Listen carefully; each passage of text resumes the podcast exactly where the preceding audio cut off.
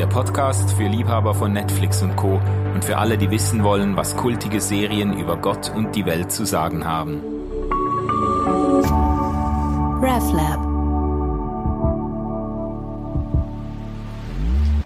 Ja, liebe Freundinnen und Freunde der Popkultur, ganz herzlich willkommen auf meinem Podcast Popcorn Culture. Wir sprechen da jeden Monat mit spannenden Leuten über ihre Lieblingsserien. Du kannst den Podcast auf Apple Podcasts, Spotify und anderen Plattformen abonnieren und kannst natürlich uns auch schreiben, welche Serie du unbedingt mal in einem Podcast verarbeitet haben möchtest. Ich bin heute zusammen mit einem sehr, sehr spannenden Gast, also zusammen digital, muss ich sagen, über Zoom, Corona bedingt. Birgit Mattausch, ganz, ganz herzlich willkommen, Birgit. Sensationell, dich hier zu haben. Das Internet weist dich aus als Pastorin und Autorin. Du arbeitest im Michaeliskloster, bist aber keine Nonne, wie du auch schon betont hast in einem anderen Podcast-Gespräch, das ich von dir gehört habe. Äh, das ist eigentlich so wie das Gottesdienstinstitut der Hannoverschen Landeskirche. Stimmt das? Ja, genau. Wir sind ein großes Haus und helfen Leuten, ihre Gottesdienste schöner zu machen. So ja. nenne ich das immer. Und deine Leidenschaft und auch Verantwortung dort hat zu tun mit Sprache, mit Predigt und Sprache. Genau, also ich bin die, die Wörtereule in unserem Team äh, und äh, genau mit Predigt äh, und Sprache und und irgendwie äh, ich sage auch immer noch, dass noch beklopptes Tun dazu gehört. Äh, das bedeutet, dass ich selber so äh, mit künstlerischen Mitteln versuche, Orte und Gegebenheiten zu erforschen und auch anderen Leuten so Räume aufzumachen, in denen sie mit ihrer eigenen Kreativität wieder in Kontakt kommen können. Das hat oft was mit Sprache zu tun, aber auch mit anderen künstlerischen Ausdrucksformen. Man könnte sagen, du bist berühmt geworden durch ein Porträt, das die FAZ äh, mit dir gemacht hat, eine, ein Artikel. Da wurdest du, das ist sogar in den Titel gekommen, glaube ich, eine besondere Frau Gottes hat man dich da genannt. Und das ist ein ganz, ich finde, ein total faszinierendes Porträt von dir geworden, äh, in dem deine exklusiven Gucci-Schuhe besonders hervorgehoben wurden. Hast du die noch? Ja, na klar. Hallo. Also ich meine, die waren echt eine große Investition. Meine Mutter hat den Preis nur durch den Artikel erfahren und die ist schweben, die war sehr entsetzt. Ich werde diese Schuhe bis an mein Totenbett behalten und dann mal sehen, wem ich die dann vererbe. Jetzt habe ich über einen gemeinsamen Bekannten von äh, uns, nämlich über Thorsten Dietz, erfahren, dass du eben auch ein Serienjunkie bist, der gerne sich auf Netflix und anderen Plattformen aufhält. Und äh, deshalb sind wir ja in Kontakt gekommen ähm, über Facebook, Social Media zuerst. Und ich habe dich dann mal gefragt, wir haben dann telefoniert, das ist, glaube ich, auch schon ein halbes Jahr her oder so, gell? Äh, haben mal telefoniert und ich habe dich dann gefragt, was du denn gerne für eine, äh, für eine Serie haben möchtest zum drüber reden bei Popcorn Culture. Du hattest verschiedene zur Auswahl, aber du bist dann ziemlich schnell auf eine ganz spezifische Serie gekommen. Worüber sprechen wir heute, Birgit? Ah, über die schönste Serie auf Netflix, finde ich. Ich bin super missionarisch, was die betrifft. Pose heißt sie. Ja, das, und so ist sie auch. ich, ich muss gestehen, ich habe die, glaube ich, nie wahrgenommen vorher. Es ist ja auch irgendwie so, der Facebook-Algorithmus, der schlägt einem dann immer Sachen vor, die den bisherigen Nutzungsgewohnheiten entsprechen. Und Post gehört ganz offensichtlich bei mir irgendwie nicht dazu. Deshalb bin ich erst über deinen Tipp eigentlich drauf gestoßen. Ähm, nimm uns doch mal kurz mit, worum geht's bei Pose? Worauf lässt man sich ein, wenn man diese Serie reinzieht? Ja, also äh, die spielt äh, Ende der 80er Jahre in New York in der ähm, sogenannten Ballroom Culture.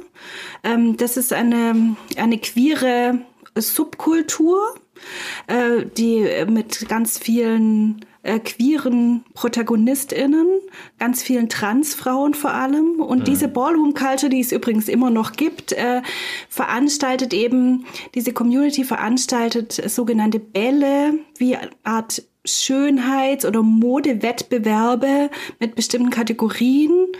Äh, wo dann Preise gewonnen werden können. Das ist das eine. Das andere ist, dass diese Community so Häuser bildet, ähm, also dass die, die eben zu Hause rausgeflogen sind, wegen ihrer Homosexualität zum Beispiel, dann neue Mütter, Väter finden und Wohngemeinschaften äh, bilden, neue mhm. Arten von Familien.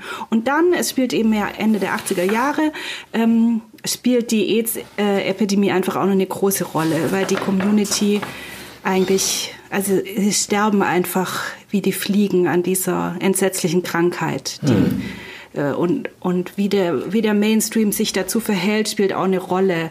Diese ganze Community sind äh, fast alle äh, People of Color, also es sind mehrfach marginalisierte Personen, ähm, die eben eine eigene Welt sich kreieren. Ja. Also die Serie ist eigentlich wie eine Art also hat eine Vorlage von 1990, glaube ich, eine Dokumentation Paris is Burning, mhm. äh, wo zum ersten Mal diese Szene äh, filmisch irgendwie oder überhaupt so ein bisschen in, vom Mainstream wahrgenommen wurde.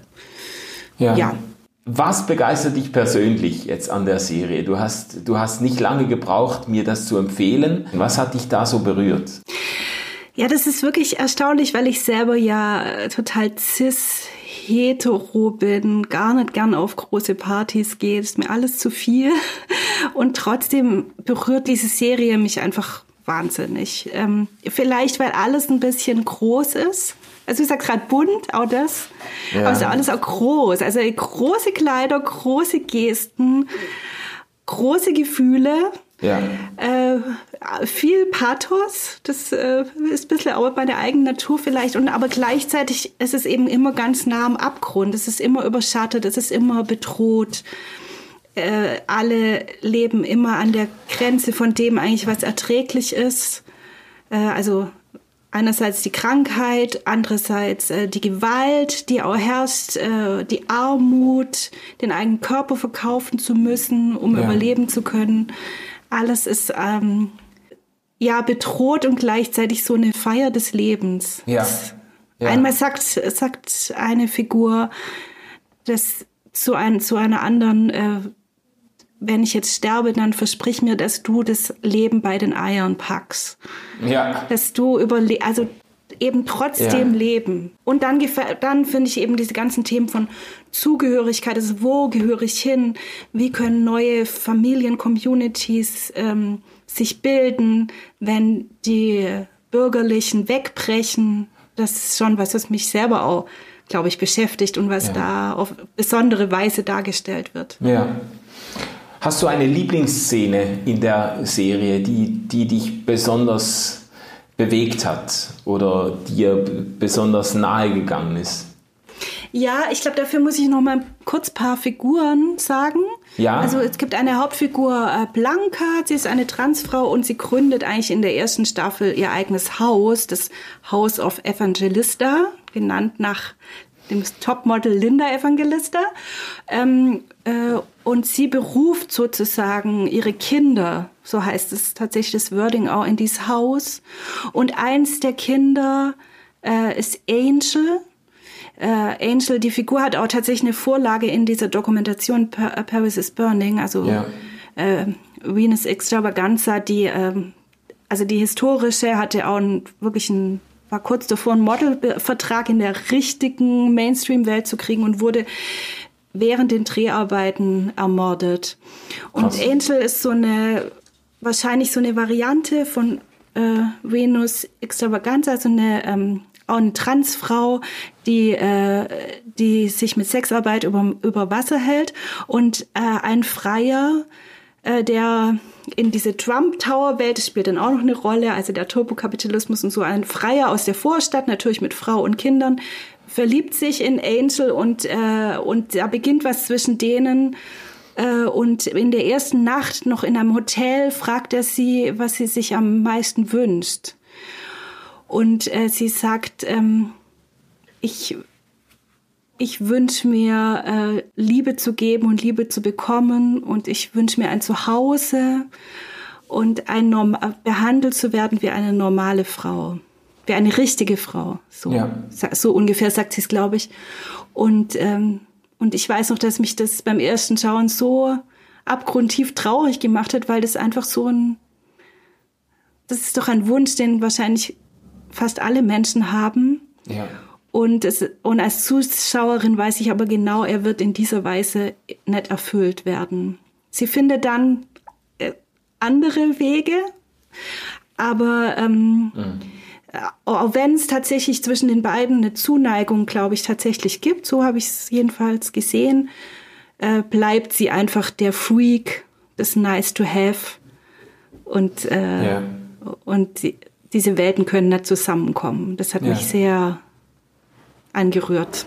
Ja. Was war bei dir am meisten? Ja, also ich, ich muss vielleicht ich muss vielleicht wirklich so ein Geständnis machen äh, oder vorschieben. Ähm, als du die Serie vorgeschlagen hast, äh, da und ich mal da so mich schlau gemacht habe ein bisschen, da war ich nicht so ganz sicher, wie viel ich damit werde anfangen können. Ich, ich habe auch gedacht, ja, ich bin da in kleinbürgerlich äh, provinziellen Verhältnissen aufgewachsen. Ich habe von so einer schrillen LGBTQ-Szene in New York überhaupt nichts mitgekriegt ähm, und habe nicht gewusst, ja, wie wird die Serie zu mir sprechen. Und ich muss sagen, ich war, ich bin komplett von der Seite erwischt worden von dieser Serie. Ich habe dir ähm, als ich die erste Episode geguckt habe, da habe ich die ja äh, dann geschrieben, habe gesagt, ist das eigentlich normal, dass man mehrmals heulen muss, äh, schon bei der ersten Episode? Und du hast dich dann beruhigt, hast gesagt, ja, ja, das, äh, das, äh, das kommt vor.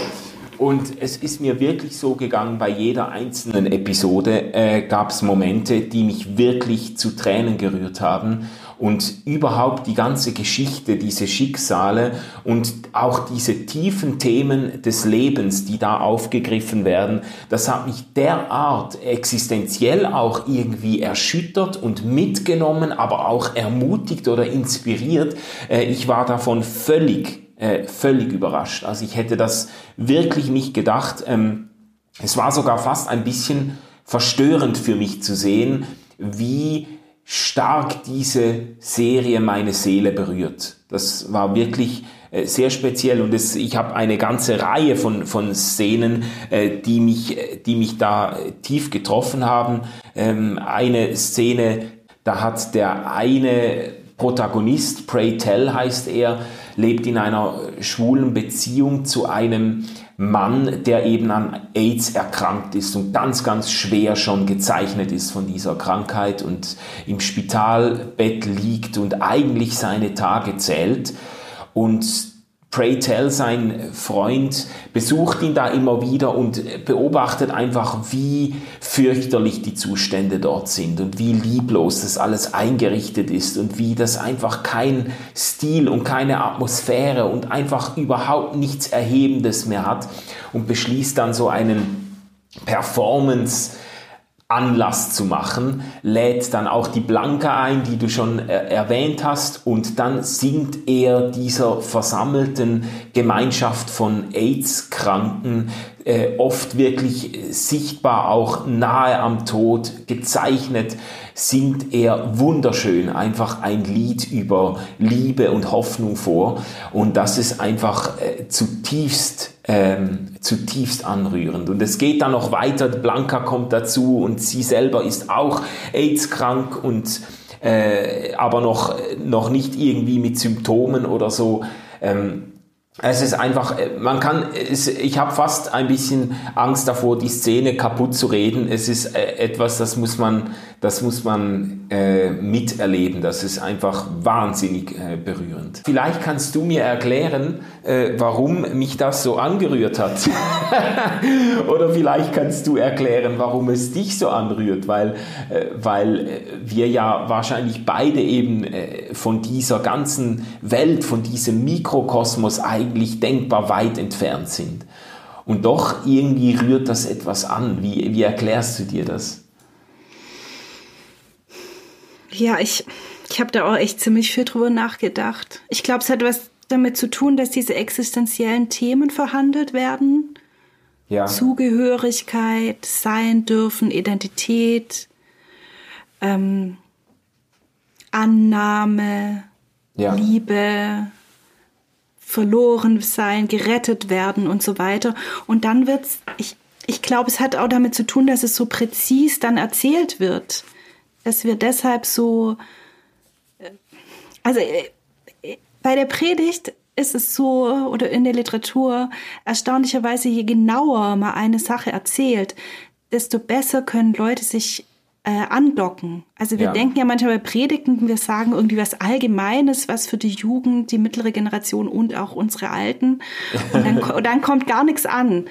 Äh, und wahrscheinlich ist es bei der Serie auch so, weil sie sich so genau auf diesen verhältnismäßig kleinen Mikrokosmos so genau konzentriert und das so genau auch gemacht hat, auch was den Cast betrifft, was die Leute, die im Hintergrund sind und so weiter betrifft.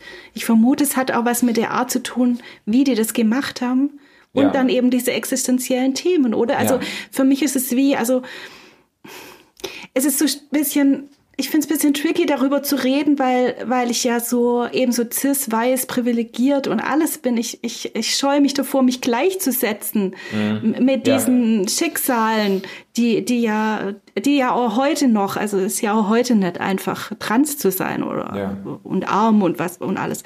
Ähm, und trotzdem gibt's da wie im innersten Kern was, was, was in meinem innersten Kern auch ist. Also ja. eine Sehnsucht, wohin zu gehören und daran aber zu scheitern und und die unbedingte Sehnsucht vielleicht auch leben zu wollen, eben das Leben bei den Eiern oder Eierstöcken zu packen und ja. äh, und ja. Die Kategorie lautet Authentizität, das einmal bei einem Ball. Ja. Ähm, also echt wirklich, zu sein, sich selbst ja, zu sein. Wirklich ja? ich selber zu sein. Und mit, äh, mit erhobenem Haupt äh, ja. irgendwo durchs Leben gehen zu können, das, das, äh, das hat mich auch sehr bewegt. Es, es gibt eine Szene, ähm, die ich sehr, sehr stark fand, ganz am Anfang in der ersten Episode der Serie. Da, da steht äh, Blanca vor diesem Ballroom-Haus und ähm, Lil Papi heißt er. Das ist einer, ein, ein junger Mann, der eigentlich auf der Straße gelebt hat. Und er kriegt von ihr die Berufung, in ihr Haus zu ziehen. Und der ist total aufgeregt und kann es kaum fassen und rennt dann weg, um, um seine Sachen äh, zu holen.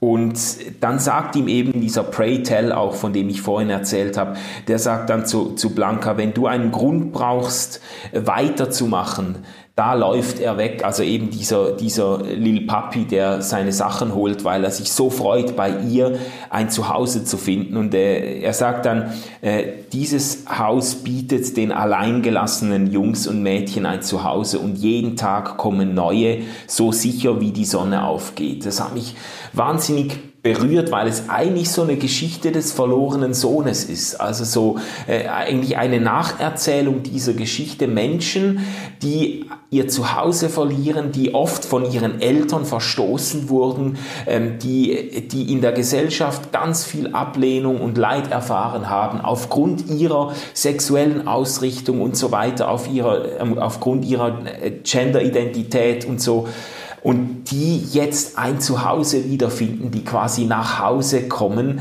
und eben, die nennen sich dann ja auch Mütter, also die eine Mutter oder eben Eltern wiederfinden. Das hat mich tief angerührt, weil ich darin auch so dieses Herz Gottes irgendwo wiederentdeckt habe. So diese Zerbrochenheit für die Zerbrochenen. Dieses Herz, das ausgeht, um Menschen ein Zuhause zu geben, die ihr Zuhause verloren haben. Das hat mich, das hat mich tief bewegt und ich habe auch eben, und nicht nur aus der Beobachterperspektive, sondern schon auch persönlich, weil ich doch bei aller Privilegiertheit und, und so weiter, äh, ich bin ja sogar noch Mann zu allem Überfluss, nicht nur weiß, und äh, äh, dass, dass ich doch das nachvollziehen kann, die Zerbrochenheit der Existenz, das, das ist etwas, was mir sehr nahe ist, so zu, zu wissen, zutiefst bin ich irgendwie ein auf Gnade und Annahme und, und Vergebung angewiesener Mensch. Ja. Und die ja. haben sich das in ihrem... Armen Bruder, ja. Ja, und, und, und da, da, lebt das irgendwie hoch in diesem Mikrokosmos, da wird, das, da wird das hochgehalten. Das fand ich großartig. Ja, die Serie erzählt davon, dass das möglich ist. Dass das wirklich in der Welt passiert. Ja. Ja. Das, äh, ich fand das ganz toll mit dem, äh, was du sagtest mit dem äh, Gleichnis vom verlorenen Sohn oder barmherzigen Vater. Ich, ich habe auch noch gedacht, dass die, weil das, die sich ja auch Familie nennen, dass diese Gruppe um Jesus äh, in den Evangelien ja aus, also eigentlich ein Haus ist. Er sagt ja. ja auch selber, ihr seid meine Mütter, ihr seid meine Geschwister. Und, und, und hab gedacht, also, wie beruft Jesus eigentlich? Also, wenn wir Blanca mal, wie sie da ihre Kinder beruft, wenn, wenn man sie mal als Christusfigur liest, äh, also, was, äh, das ist eigentlich wirklich ganz ähnlich. Also, Jesus beruft ja vielleicht auch, ähm, die, die es nötig haben. Ja. Ja. Und, äh, und vielleicht auch die, die er gerne um sich haben will. Also die, was, irgendwas. Blanca beruft ja auch Leute, die was eine besondere Begabung haben, die sie fördern möchte, also ein Tänzer mhm. oder so. Aber eben die, die es nötig haben und so, also so empfinde ich mein Berufensein von Jesus auch. Ich hab's, ich hab's halt total nötig. Ich komme nicht alleine klar. Ja. Ich, ich, ja. ich, also. Ja, das, ich finde das eine super spannende Parallele, auf die bin ich zuerst gar nicht gekommen, aber äh, dass eben diese Mütter dieser Hauses auch die Menschen äh, um sich wirklich äh, regelrecht berufen. Und es ist nicht so, dass man da sich dann einfach, äh, dass man da einfach dazu stößt oder sich da einfach bewirbt und sagt, ich bezahle meine Miete oder was, ich komme jetzt da dazu, sondern das ist eine Gemeinschaft, in die man hineinberufen wird und in der eben so etwas auf eine ganz tiefe Art und Weise Liebe und Annahme und auch Vergebung und so weiter gelebt wird. Das ist schon das ist schon eine starke Parallele eigentlich in einem, in einem ganz anderen Milieu, aber eben mit, äh, mit Verbindungen. Ich meine, die Jünger, das war auch ein zusammengewürfelter Haufen. Die, kommen, die kamen von überall und die haben auch ihre Zerbrochenheiten und ihre Eigenwilligkeiten mit in die Gemeinschaft eingebracht. Gell? Ja, und die haben auch nicht lang überlegt. Das habe ich jetzt noch mal gedacht. Also wie du es beschreibst von Lil Papi, der einfach sich nur freut und wegrennt und seine Sachen holt. Also eigentlich ja. hat es Petrus und Maria Magdalena und so, die machen es ja genauso. Also die haben dann ja. immer früher, oh, weil man sich überwinden muss und was man alles hinter sich lassen muss und so. Aber die fragen ja gar nicht. Das ist ja. einfach, es liegt einfach völlig auf der Hand, dass es das Beste ist, in Blankas Haus zu gehören äh, und äh, parallel zu Jesus zu gehören. Also das ist ohne, ohne Frage. Also das äh, ich habe auch noch gedacht, dass auch dieser, ähm, auch der Ballroom selber, also auch diese, wir werden ja vielleicht später noch darüber sprechen, dass es auch seine Schattenseiten hat, diese Konkurrenz und die Competitions und so weiter. Aber dass dieser Ballroom selber, der ja ein Ort ist, ich glaube, Blanca sagt es an einer Stelle, warte mal, ähm, habe ich mir doch irgendwo hingeschrieben.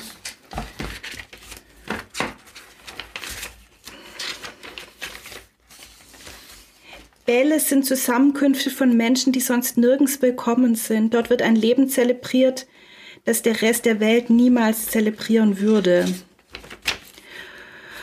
Äh, und dort gibt es aber ein eigenes, es geht um Stimmigkeit, darum in den, die weiße Hetero-Welt zu passen, darum den amerikanischen Traum zu verkörpern, der uns nicht offen steht.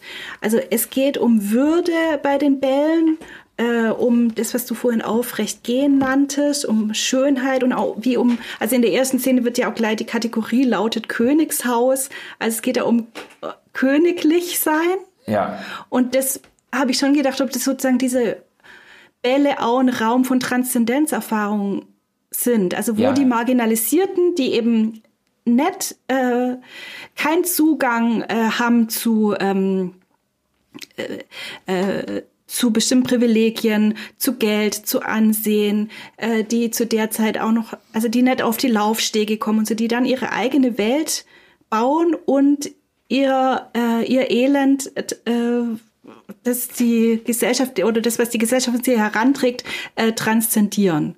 Ja, ja. Also absolut, das glaube ich auch. Das, ist, das sind so die Momente, die, die dann von, von, den, äh, von den Betroffenen auch wirklich fast rauschhaft gesucht werden, weil es Momente sind, in denen sie eben sein können, was sie sein sollen oder was sie sein möchten. Und irgendwo, da, da, da, da leuchtet etwas auf. Das, und das ist auch sensationell umgesetzt, muss man sagen. Also das ist, ich habe mich immer gefreut auf diese, auf diese Ballroom-Szenen, weil man da irgendwie so dieses, diese, diese Feier des Lebens und dieses Feuerwerk an Farben, an unterschiedlichen, ähm, an unterschiedlichen Menschen, die sich ganz unterschiedlich verstehen und dann aber auch mit vollem Stolz und mit, mit richtig so, äh, mit, mit, also all in einfach sind, was sie sein möchten. Das, das, äh, das ist schon stark. Und es gibt ja eine, eine ganz verrückte Szene, als diese äh, Angel, von der du schon erzählt hast, in einem äh, Restaurant sitzt eben mit diesem mit Stan, der aus der Businesswelt kommt, ein richtiger, eigentlich ein, ein, ein elitärer Spießer eigentlich, der jetzt äh, dieser Angel, dieser Transfrau gegenüber sitzt und und dann sich selbst beschreibt und sagt, ich bin eigentlich niemand, ich weiß nicht, wer ich bin, ich spüre mich überhaupt nicht, ich habe keine Botschaft, ich habe keine Message, ich habe keinen Auftrag, ich habe keine Identität, ich, ich löse mich quasi auf in den Vorstellungen und Erwartungen meiner Gesellschaft. Und ich sehne mich danach, mit jemandem zusammen zu sein, der sich nicht verstellt, der sich nicht verkleidet. Und das war so, so eine eigentlich absurde äh, Szene, weil die Transfrau sich ja nach äh, äh, ähm, Einschätzung äh, der Gesellschaft sich ja gerade verkleidet, sich ja gerade verstellt, oder? Und er erkennt in ihr jemand, der um mit einem hohen Preis, den sie bezahlt dafür, äh, ist, wer sie ist und sein möchte. Und das macht ihm wahnsinnig Eindruck. Und es gibt so eine, eigentlich eine ganz eigenartige, es wird wie so das, das äh, oberflächliche Bild wird wie auf den Kopf gestellt. Er nimmt sich als derjenige wahr, der seine Identität nicht gefunden hat, der nicht weiß, wer er ist und will mit dieser Transfrau zusammen sein, weil er gerade das bei ihr entdeckt. Das ist, ich finde das eine unglaublich ähm, starke Szene. Ich war fast auch, während ich dir zugehört habe, habe ich gerade gedacht, fast auch Paulines, die Umkehrung aller äh, Werte. Also das Schwache ist äh, das Starke, das ja. äh, und so weiter. Also Weil er ist ja eben nach außen, er ist reich, er hat Geld, er hat so ein junger Typ, der schon ja, in der auf obersten der Karriereleiter Liga nach oben mitspielt ja. und so genau und und und eigentlich innerlich sagt, ich weiß nicht, wer ich bin. Und das das ist ein ganz starkes Thema in der Serie, diese Frage nach Identität. Und ich habe das so ein bisschen, ich habe wieder das Gefühl gehabt, ähm, weil diese Menschen, die da in dieser Ballroom-Szene sich bewegen, weil sie für ihre Identität einen so hohen Preis bezahlen mussten, weil sie eben quasi ihre Identität nicht einfach mit der Muttermilch aufgesogen haben oder in die Wiege gelegt äh, gekriegt haben, ähm, weil sie jetzt nicht einfach ähm, wer sie sind und was sie tun sollen, vorgegeben haben von der Gesellschaft, sondern da wie ausbrechen mussten, weil sie merkten, ich, ich bin das nicht, ich bin was anderes. Deshalb kommen vielleicht auch in der Serie ganz viele sehr starke ähm, Identitäten oder starke Persönlichkeiten entgegen. Das macht die Sache wahnsinnig farbig und wahnsinnig äh, äh, ähm, äh, eindrucksvoll auch. Ähm, ist aber natürlich dann auch eine Vorlage für, sag ich mal, für spießige Leute wie mich, die das dann gucken und sich dann fragen, ja, wer bin ich eigentlich? Und wer möchte ich sein? Und welchen Preis bin ich bereit zu bezahlen für das, was ich eigentlich sein möchte oder für das, wofür ich mich eigentlich verstehe, ähm, auch wenn es jetzt nicht jedem passt. Und da werden ja hohe Preise bezahlt. Also eben diese Gewalt ausgesetzt zu sein und so weiter ist ja das eine, aber auch es gibt ja eine Figur, Electra Abundance, die so eine ganz herrische, äh, ja. auch sehr unterhaltsame Figur. Oh, da sage ich noch kurz was dazu, nämlich die, die äh, Schauspielerin Dominic Jackson. Also das ist eben auch ganz interessant. Ich mache ganz kleinen Exkurs, weil ich das so spannend finde, wie der Cast äh, zusammengestellt worden ist. Und ja, Dominic Jackson äh, stammt aus ähm, Trinidad Tobago und ist mit, also hat total schreckliche äh, Mobbing- und Missbraucherfahrungen und ist mit 15 illegal in die USA eingereist, war dann drogenabhängig, äh, hat äh, sich mit Sexarbeit über Wasser gehalten, also ganz ähnlich wie die Figur, die Krass. sie spielt und äh, ist, glaube ich, seit sie kam dann ganz schnell in die Ballroom Culture, die auch so eine Art von, von Rettung für sie war. Ja. Also äh, diese Schauspielerinnen wissen irgendwie, was, äh, wen sie da spielen. Ja. Ähm, genau. Und sie, Elektra, hat einen sehr reichen Liebhaber, der auch ein sehr schönes Leben hier ermöglicht und sehr schöne Kleider und Handtaschen und Schuhe. Äh, Was dir natürlich aufgefallen ist. Ja.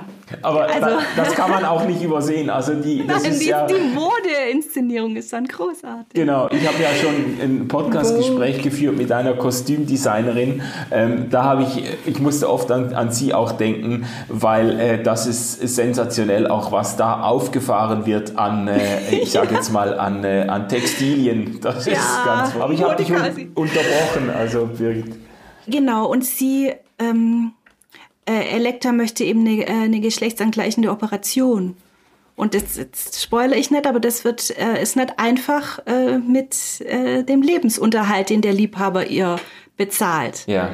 Also es gibt auch solche Zuschreibungen, dass, eine, äh, dass eben diese Transfrauen auch weiter einen Penis behalten sollen, denn dann sind sie ein bestimmtes äh, ein bestimmter Fetisch oder was auch immer. Aber eben diese, diese Zuschreibung, ich glaube, das könnten doch auch wir kennen, dass wir, äh, dass die, denen wir gefallen wollen, äh, gern wollen, dass wir uns auf keinen Fall verändern. Ja, ja. Und dass wir dann stehen, also entweder sie verlieren oder stehen bleiben müssen. Mhm. Also nicht nur bei LiebespartnerInnen, sondern auch Eltern, Kirchen. Ja. So, also das, das könnte ja auch noch so ein existenzielles Thema sein. Also wie, wohin darf ich mich entwickeln und wann werde ich, wann werde ich ausgestoßen und zahle ich den Preis des Ausgestoßenseins oder verzichte ich auf meine Teile meiner Ich-Werdung und habe dafür ein, ein Zuhause. Ja, ja. Das ist nicht einfach, das zu entscheiden. Das ist keine einfache Entscheidung. Und ich glaube, die gibt es auch in ganz alltäglichem kleinen Leben in, in meiner niedersächsischen Vorstadt. Also die gibt es in meinem Leben so auf, auf eine Art genauso wie, äh, wie in einem Leben von Electra Abundance.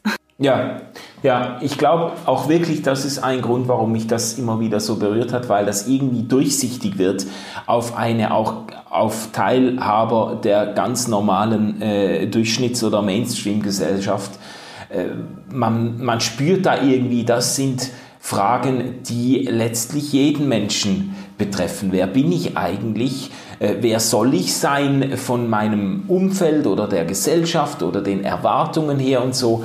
Und wie viel Mut habe ich, das auch aufzubrechen, um meiner selbst willen? So, das, das, äh, ich finde das schon äh, gerade in der Hinsicht wahnsinnig inspirierend. Mich beschäftigt auch noch diese Weiblichkeitsperformance. Mhm. Das, äh, also ähm, diese Frauen zahlen ja auch große Preise dafür, sehr weiblich zu sein.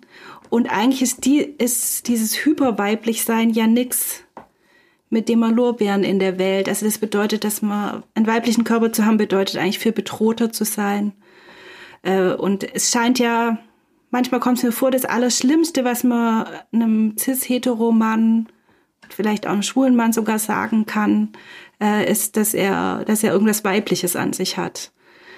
Also was, was ist da, also welche Misogynie steckt da auch dahinter? Letztlich läuft es ja immer darauf raus, dass das Frausein was ist, was weniger ist. Und ein, und, äh, und ein Mann, der auf die Idee kommt, eine Frau sein zu wollen, das ist ja irgendwie vollkommen irre. Warum sollte er das wollen? Er, man, hat ja. nur Nacht, man hat nur Nachteile davon. So, genau. also ich sage jetzt mal sehr, sehr, sehr überspitzt. Äh, und wenn jetzt aber jemand, ähm, also wenn eine schwarze Transfrau das direkt macht, dass sie, sie unterläuft ja mehrere äh, Anforderungen oder oder also sie sie beweist ja. dreifachen Mut oder Billy Porter, der den Poetel spielt, der ja auch im echten Leben auf dem roten Teppich in äh, in einer ganz großen Robe einmal aufgetreten ist mit mit einem riesigen Reifrock und ja. sagt, äh, was äh, warum regt ihr euch eigentlich so auf? Was soll daran? Warum bin ich ein schlechterer? Warum bin ich weniger ein Mann, wenn ich einen Rock anhab? Was soll das denn? Wie blöd, wie, wie komisch ist das eigentlich? eigentlich.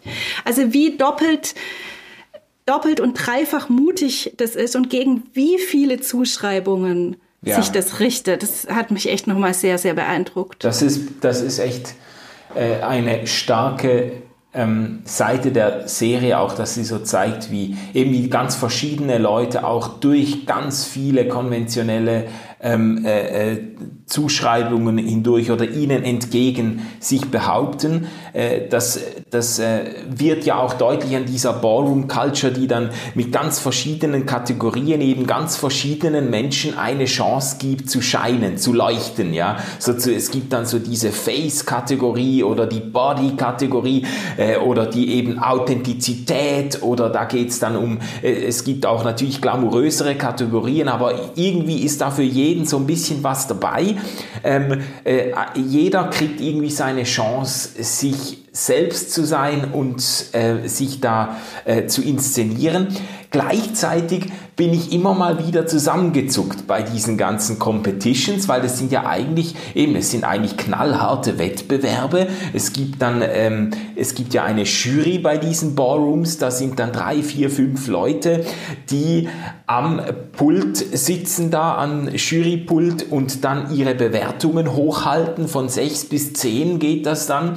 Und da wird dann auch knallhart kommentiert. Pray Tell, der da der Performer, der Veranstalter eigentlich ist, der nimmt da kein Blatt vom Mund, der, der, der kann dann ganz gnadenlos auch Leute wirklich abschießen, die jetzt in der falschen Kategorie laufen oder bei denen man jetzt irgendwie merkt, äh, dass sie sich schlecht inszenieren oder das, also auch ganz krass bis, bis hin zu äh, Verunglimpfungen ihrer, äh, ihrer Gender-Identität und so.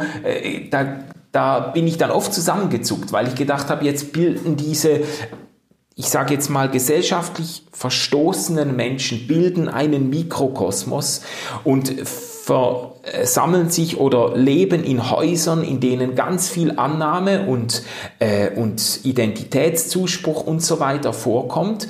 Aber dann messen sie sich ständig in diesen Ballrooms und ähm, man könnte auch sagen, sie bilden ein Stück weit die Gnadenlosigkeit der Gesellschaft nochmal ab, weil es ja dann auch vor allem um die Äußerlichkeiten geht, darum, wie sie sich präsentieren. Und genau dafür sind sie von ihren Eltern vielleicht verstoßen worden, weil die, der Vater den Sohn erwischt hat, wie er in Frauenkleidern äh, zu Hause herumläuft oder so. Und dann werden die vor die Tür gestellt.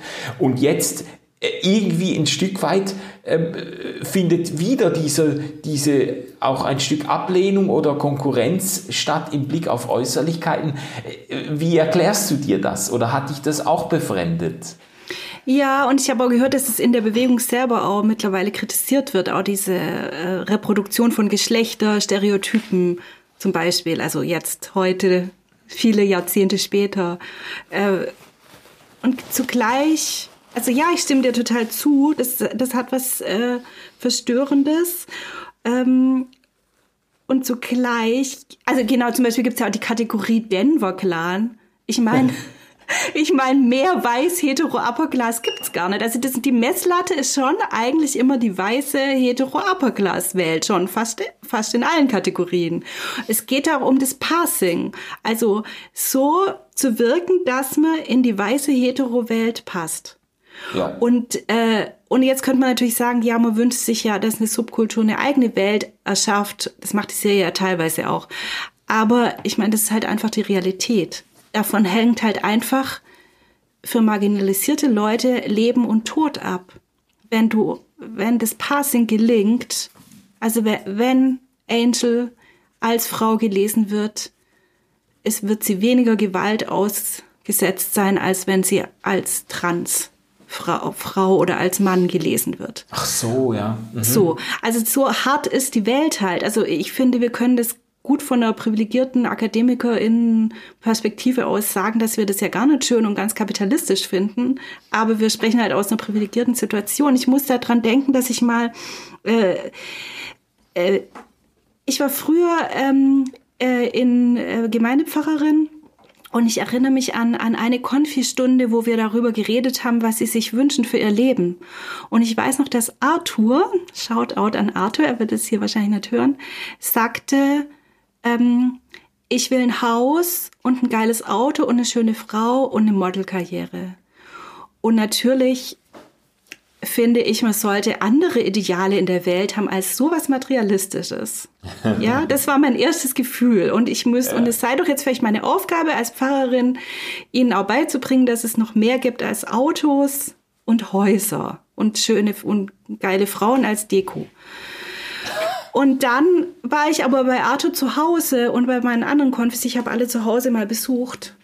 Und viele von denen haben halt, wenn sie ein eigenes Zimmer haben, ein, ein Durchgangszimmer. Oder haben das, äh, das ein Ehebett mit ihrer Oma geteilt. Und wer bin ich denn bitte, die in einem Einfamilienhaus aufgewachsen ist, zu Arthur zu sagen, also du solltest dir wirklich schönere Ideale zurechtlegen. Ja. Und es wäre doch viel wichtiger, die Umwelt zu schützen, als ein Haus zu haben. Also äh, solange unsere Welt so eingerichtet ist, äh, finde ich, das, das ist das Letzte von diesen Menschen zu erwarten, ja. dass sie doch irgendwie höhere Ideale haben sollen. Das ist das eine, glaube ich.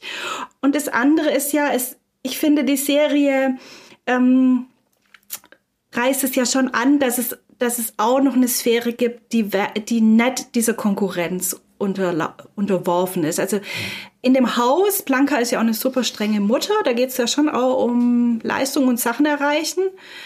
Äh, und sie schmeißt auch jemand raus, aber sie nimmt auch Leute wieder auf. Also es, mhm. es gibt Sphären äh, außerhalb äh, der Ballroom Competition, äh, wo es dieses gibt und sie sagt auch einmal, keine gewinnt, wenn eine von uns verliert. Also wenn es drauf ankommt, am Ende äh, ja.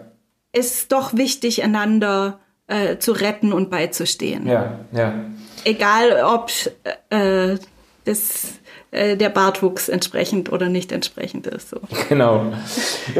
Jetzt hast du vorhin äh, schon von deiner Arbeit in der Kirche gesprochen. Äh, ich möchte vielleicht zum Schluss möchte ich dir noch die Frage stellen, jetzt auf dem Hintergrund von Pose, welchen Traum von Kirche inspiriert diese Serie für dich? Also welcher, welcher Traum oder welche Vision von Kirche wird für dich irgendwo greifbar in dieser Serie und hast du Ideen, wie man da hinkommen könnte? Ja, ich wünsche natürlich total, dass die Kirche ein Haus auf Evangelista äh, ist. Also der Name wäre ja schon mal super für uns. Ja, das passt schon. Das passt. Perfekt. Können wir. Check. Und check. Und äh, also, dass die Kirche ein, ein Safe Space äh, ist für Menschen, die anderswo rausgeflogen sind. Dass, dass wir Communities bilden, äh, die einander unterstützen und mit Liebe begegnen. Und ich, also ich finde ja das alles total mega biblisch. Also das, dass es auch nicht mehr von der Herkunftsfamilie oder von Blutsverwandtschaft abhängt, ja. sondern es ganz andere Zusammenhänge gibt. Also die frühen Gemeinden sind ja wohl, also die Gruppe um Jesus, die frühen paulinischen Gemeinden, das ist ja alles vollkommen passend. Äh, die ganzen auch diese, dieses, dass, dass die Marginalisierten die wahren KönigInnen sind. Also das, das, die Bibel erzählt ja dauernd sowas. Ich meine, dieses komische Volk, das da aus Ägypten, das ist ja wahrscheinlich historisch gar kein Volk, sondern das sind einfach Zwangsarbeiter, äh, denen jemand sagt, es gibt noch was anderes. Mhm. Und Gott ist da draußen und er geht mit. Also das, äh, es gibt ja so viele Oh, ich will noch das sagen, was mir noch so auffiel im Stammbaum Jesu. Gibt's ah, ja gibt es auch ein paar ganz wenige Frauenfiguren. Und ich finde, alle könnten in Pose mitspielen. Alle. ja, das ist gut. Führ das mal also, aus. Also, es gibt Ruth. Die ist eine Migrantin, deren engste Beziehung zu einer, äh, zu einer anderen Frau ist. Hm. Zu ihrer Schwiegermutter, aber manche denken ja, oh, die sind, die sind eigentlich für ein größeres Liebespaar als Boas, den sie da später heiratet. Also Ruth. Dann gibt's Tama, die mit Sexarbeit äh, sich ihren allergrößten Lebenstraum erfüllt. In ihrem Fall ist es ein Kind zu haben. Es ist jetzt auch nichts anderes als mit, äh, man könnte auch sagen, mit Sexarbeit den größten Traum erfüllen. Das äh, machen Angel und Elektra genauso. Ja. Den Traum, äh, äh, auch biologische Frauen zu werden, so. Ähm, dann, äh, wen gibt's da noch? Bathseba, das, die Geschichte könnte man so lesen, dass sie, dass sie eigentlich eine MeToo-Betroffene ist, also auf jeden Fall ist sie total abhängig ja. von einem mächtigen Mann, von, davon, dass er sie aushält oder was auch immer. Äh, und ähm, ja, dann gibt's noch Rahab, die also einfach von Beruf Prostituierte ist, an der Grenze zwischen Stadt und zwischen Kulturen. Und ja. die letzte ist ja dann Maria, die Mutter von Jesus, man weiß ja auch nicht so ganz genau. Teenager, Schwangerschaft, äh, der Vater ihres Kindes äh, wohnt nicht mit im Haus, mhm. sondern ja, ja. sie hat einen Patchwork-Vater. Also also auf jeden Fall diese, diese gebrochenen Biografien, die finden ja in der, in der Bibel ständig statt. Ja. Deshalb brauchen wir doch Glauben. Also das, das sind die, die auf, auf Gott, auf Transzendenz, auf Schönheit und so weiter angewiesen sind. Mhm. Und ich wünsche mir eine Kirche, die solchen Leuten einen Raum gibt und auch mir einen Raum gibt. So. Ja, ja. Ja, ich glaube, also da bin ich jetzt sehr froh, hast du das äh, noch eingebracht. Auch dieses Bild gezeichnet, die Frauen im Stammbaum von Jesus und überhaupt äh, Figuren in der Bibel, die wir viel zu schnell in einem bürgerlich-christlichen Reflex irgendwie einordnen in unsere äh, Matrix und äh, vergessen, wie quer die eigentlich stehen zu, äh, zu allem oder zur Gesellschaft oder zu äh, dem, was man heute vielleicht auch unter Christentum versteht äh, und wie erfrischend das sein kann, sich für diese Biografien und Identitäten auch zu öffnen oder die Kirche auch zu öffnen. Ähm, ich ich finde das schon äh, ein, ein starkes Statement. Ähm, äh, zu dem sich vieles auch von Pose lernen lässt. Ich habe auch gedacht, weißt du, was du vorhin gesagt hast, wie der, der barmherzige Vater aus dem Gleichnis, dass der wie Poetel und Blanca, also das wäre doch wirklich schön, so von Gott zu denken, dass, dass Gott so, so mit Annahme uns ja. entgegenkommt. Ich, also. Ja, ja. Und nicht. Mag mir Gott öfters in, in einem 80er Jahre Glitzer Kleid vorstellen. Birgit, Amen dazu. Das war ganz, das war äh, ganz inspirierend und toll, mit dir über diese Serie zu sprechen. Hast du noch einen letzten Satz? Für wen ist das was? Wer soll sich Pose auf keinen Fall entgehen lassen? Ja, natürlich würde man zuerst sagen, Leute, die sich äh, für queere Kultur und, und, so weiter interessieren. Aber ich fand es jetzt so, so, so ermutigend, dass es dich auch berührt hat, weil ich glaube wirklich, eigentlich sollten es weiße cis-hetero-Menschen angucken, weil, weil wir so, ich glaube, wir lernen so viel an, an Empathie äh, und verstehen, wie andere Menschen anders sind und was doch uns verbindet in der Serie. Und äh, das finde ich einfach eine Tugend, die einem total im Leben hilft. Ja. Und in ja. dieser komplexen und chaotischen Welt, ich glaube, das ist das, was wir gerade am meisten brauchen. Ja, Birgit, vielen Dank für das Gespräch. Das war super, mit dir zu reden. Äh, oh, ich fand es auch voll schön. Danke dir. und äh, an alle Podcasterinnen und Podcaster, abonniert den Podcast Popcorn Culture. Äh, schreibt eure Kommentare, eure Wünsche, eure Gedanken zu dieser Serie, zu diesem Gespräch und zu Gesprächen, die ihr noch hören möchtet. Bleibt gesund und wir sehen uns im nächsten Monat wieder. Tschüss zusammen. Tschüss.